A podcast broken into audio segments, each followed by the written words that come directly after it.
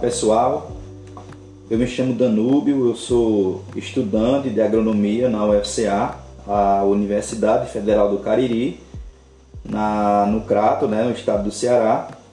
E no nosso podcast de hoje nós temos uma pessoa muito importante, né, dedicada na área de, de orgânicos. E hoje conversaremos com a nossa convidada, a Hanna Dantas. Ela que tem MBA né, em, em liderança para o, o, desenvolvimento da agricultura orgânica pela Academia Orgânica Internacional Infoam, né? E vamos conversar um pouco sobre as alterações é, regulatórias né, na lei de orgânicos no Brasil. É, olá, Hanna. Então, Hanna, é, você poderia falar um pouco né, para a gente sobre é, é, qual é a importância da, da legislação dos produtos orgânicos? Primeiramente, Danúbio, quero agradecer né, a vocês a oportunidade de estar aqui nesse bate-papo, num momento tão importante que é a Semana do Alimento Orgânico. Então, voltando para o seu questionamento, a importância da regulamentação orgânica vai além de padronizar o sistema produtivo, ela é a segurança da qualidade do alimento, do produto orgânico que está, está sendo adquirido, né? Ela, ela representa toda a organização do setor produtivo. Então, por que, que a gente pode afirmar isso, né? Por que, que eu posso afirmar isso? Porque a regulamentação, ela estabelece um conjunto de definições, princípios, normas e procedimentos que o indivíduo responsável direto pela unidade de produção deve cumprir. Dessa forma, quando a unidade de produção atinge a conformidade, ela não só obtém a qualidade orgânica, mas também adquire a responsabilidade de garantir a manutenção da integridade orgânica. O fato é que a regulamentação orgânica nasceu da necessidade de garantir um padrão a ser estabelecido, que foi imposto pela necessidade dos consumidores terem a segurança quanto à qualidade dos produtos que estavam adquirindo, né?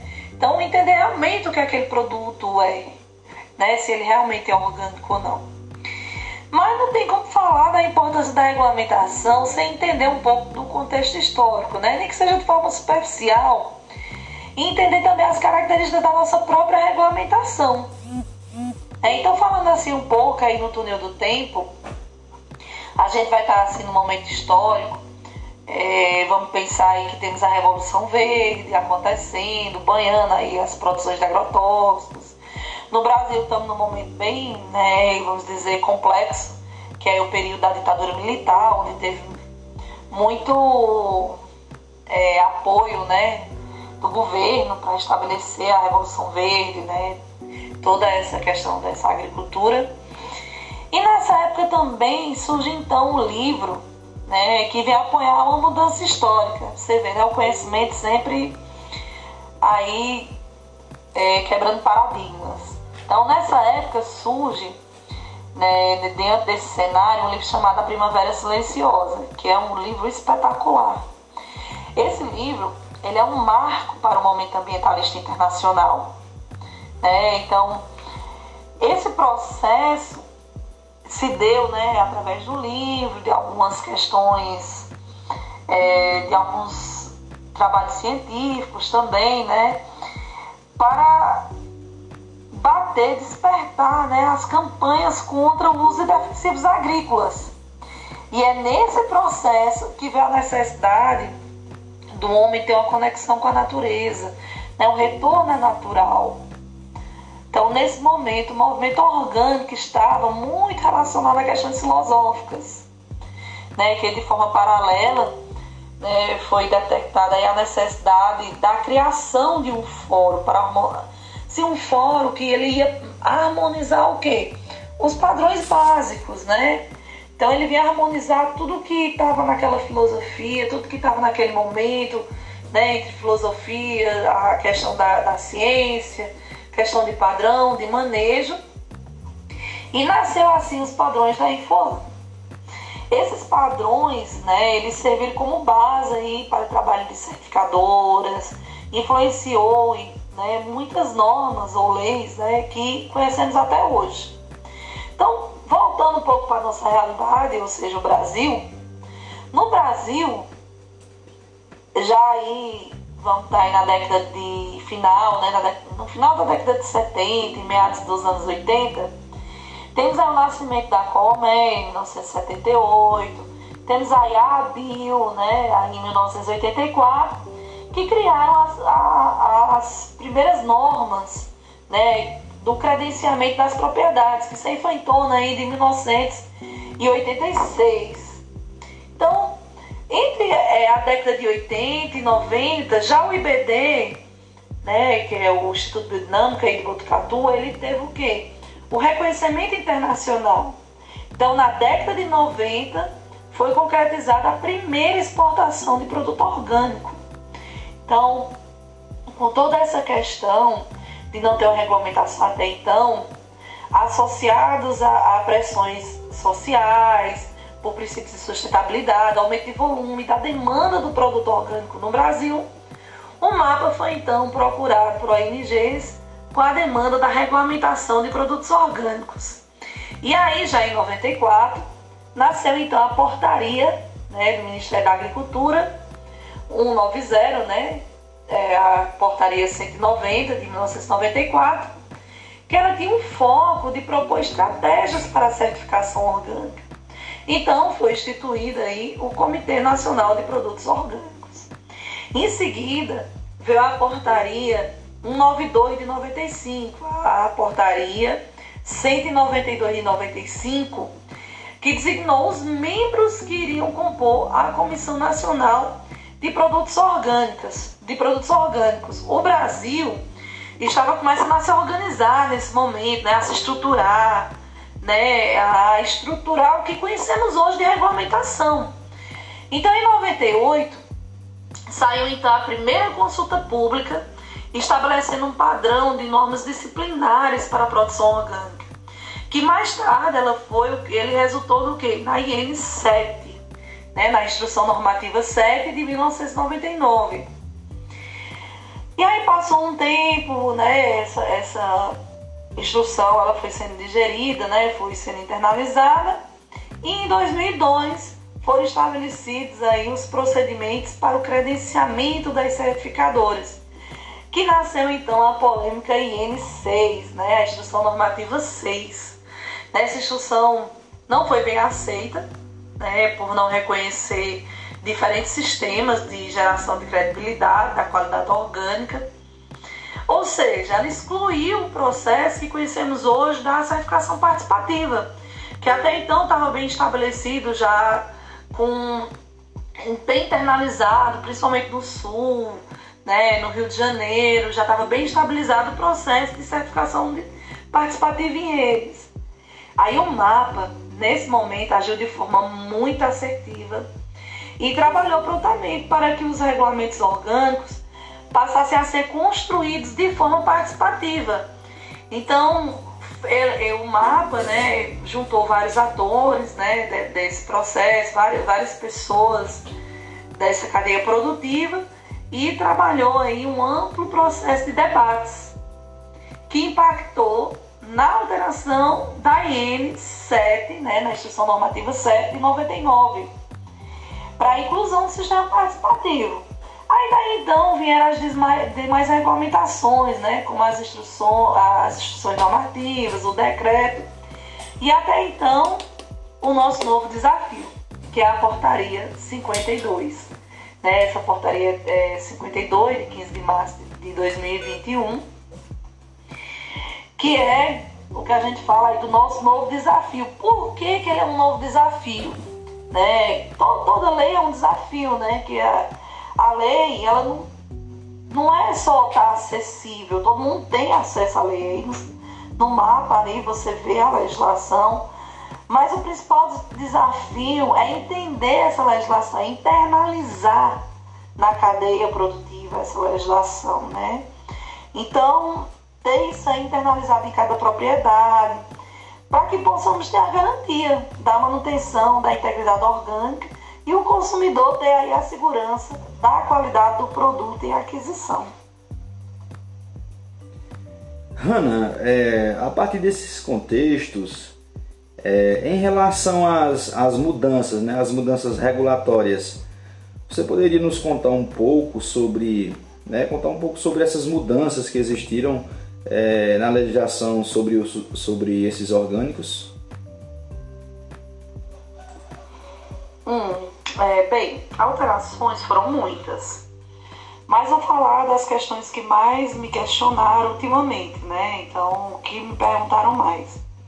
Então, a principal mudança sindicara é que o regulamento de instrução normativa passou a portaria. Então, muitas pessoas questionaram de imediato o que muda, né? Esse, esse fato, o que impacta na força do ato normativo. Essa mudança não tem impacto não tem impacto, não tem impacto na força do ato regulatório ou do processo produtivo. A portaria está aí e ela deve ser cumprida. O que, o que ocorreu, na realidade, é que em 2019 teve um decreto que trabalha as denominações para os atos regulatórios. E todo ato complementar abaixo do decreto passou a ser portaria. Então, quanto aí, beleza. Né? A portaria 52 ela já é complexa desde os primórdios, né? Por se tratar de um escopo base, né? Que é o escopo de processo de produção primária vegetal e animal, que são muitos detalhes, bastante anexos. E agora, além desse escopo, a alteração inclui cogumelos orgânicos comestíveis e a produção de mudas e sementes. Então é aquele famoso 3 por 1, né? Ou seja, 3 por o preço de 1. As três instruções normativas passou a ser um só regulamento. Assim, pessoal, é importante estar muito atento, porque no geral alterou muitos textos, teve inclusão e exclusão de insumos, alterações de condicionantes. Então a hora é agora. É, pega seu plano de manejo e já verifica o quanto cada alteração impacta ou não no seu manejo. É importante já fazer essa avaliação para não ter problemas futuros que possam impactar na manutenção da certificação do seu produto, né? Não esquecer de verificar bem as listas positivas.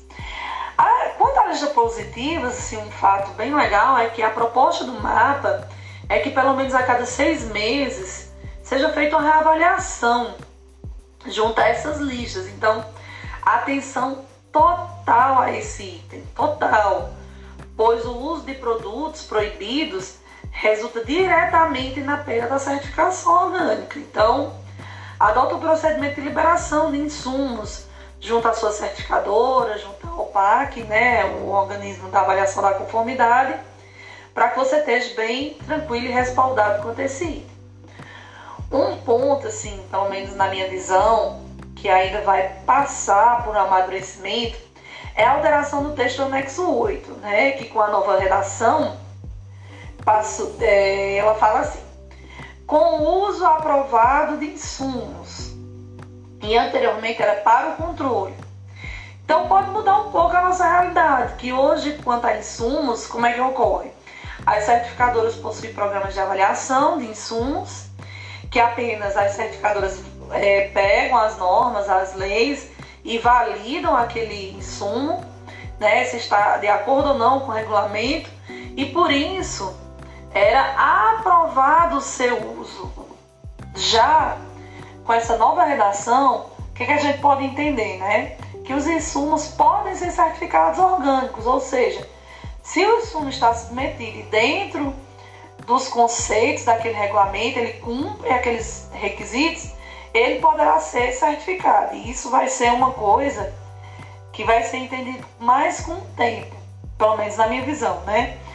Então, assim, quanto a prazos, né, temos até o ano que vem, né? Então, 15 de março de 2020, para fazer a transição e se adequar. Então, fique bastante atento, né? Tenha atenção ao plano de manejo, a todos os insumos que vão ser utilizados e acredito que ainda vai ter muito debate aí quanto às alterações e posteriormente a gente pode até estar tá fazendo mais momentos como esse. Um material super massa que tem são os podcasts né, do Instituto Brasil Orgânico. Então, dá uma passada lá e dá uma ouvida, porque tem muito ponto legal lá, tem muita gente bacana e você vai aprender muito quanto às alterações desses regulamentos, desse regulamento. Hanna, é, para a gente finalizar o nosso podcast né, de hoje, é, só mais uma pergunta. É, Hanna, qual é a qual é a sua visão, né? A sua visão sobre a regulamentação orgânica? É, quanto à minha visão, ela é bem positiva, né? Aproveitando até essa sua pergunta e esse momento, é importante reconhecer o que temos de positivo na nossa regulamentação. Assim.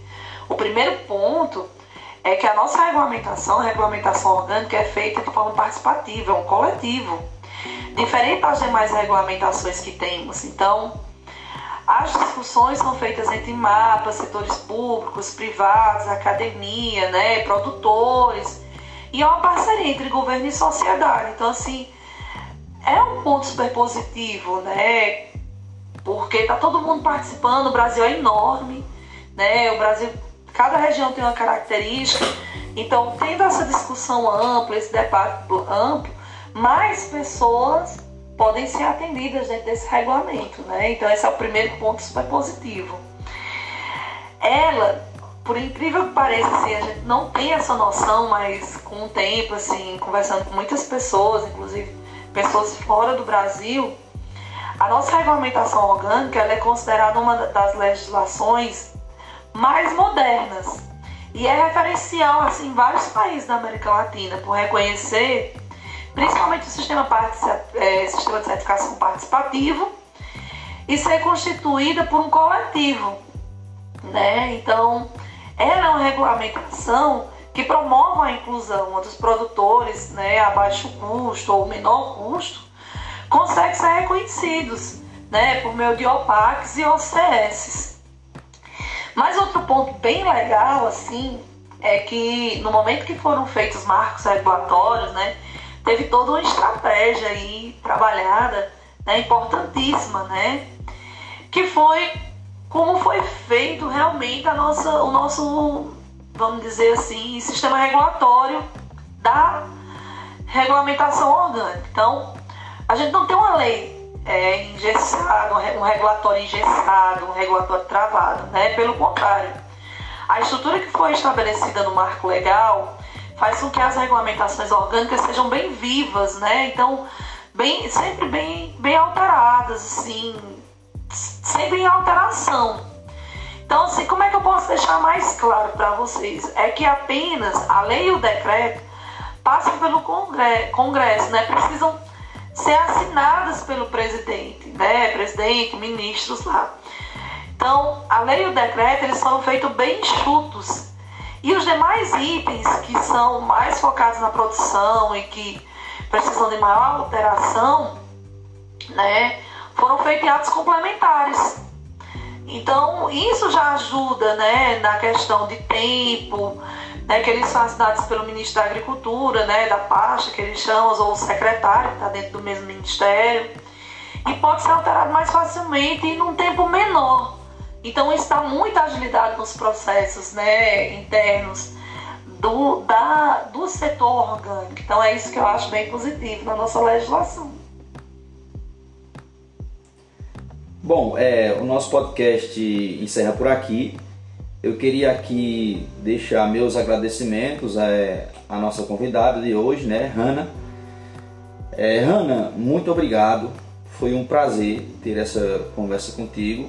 Até porque, Hanna, é um tema bastante importante, né? Essas, essas mudanças nas leis de, de orgânicos, né? Que são, até porque são essas leis que, é, essas normas, né? Que regulam a vida política na, na, na cidade sempre respeitando a Constituição Federal e a Constituição do Estado em que é, o município está inserido. Né? Então, queria desde já aqui também agradecer a todos os ouvintes e até a próxima. Uma boa semana a todos.